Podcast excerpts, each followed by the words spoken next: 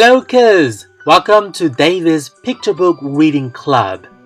小朋友们，大家好，我是宝莉爸爸，欢迎你来到我们的图画书阅读俱乐部。我将送给大家非常好听的英文绘本故事。今天我们要讲的故事是《Peep and Posy the Scary Monster》。波西正在家里开心的烤蛋糕，忽然窗口出现了一只可怕的怪物。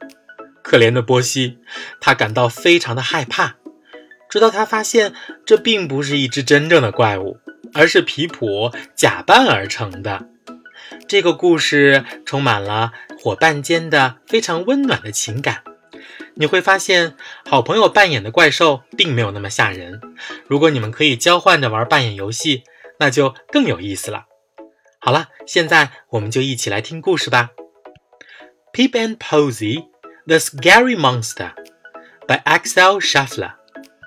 It was a rainy day, and Posy was a little bit bored. She decided to do some cooking.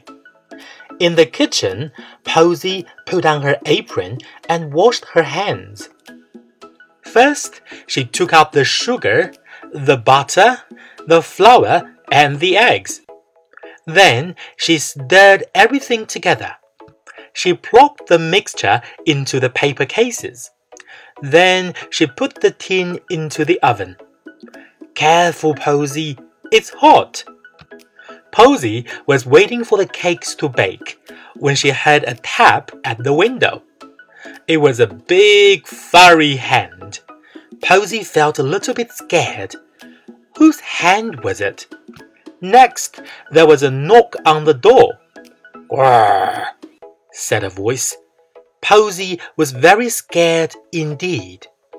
The door opened. It was a monster.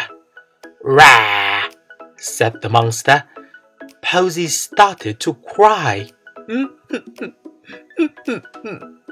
oh dear. The monster came right into the house. But then Posy looked at the monster's feet. She stopped crying. Hello, Pip, she said. Hello, Posy, said Pip. I'm sorry if I scared you. Would you like to be a monster now? Posy put on the costume. Rah, said Posy. Pip laughed. Pip and Posy went out into the garden and played until tea time. Then they had a glass of milk and lots of cakes. Hooray! 好了，今天我们的故事啊就到这里了。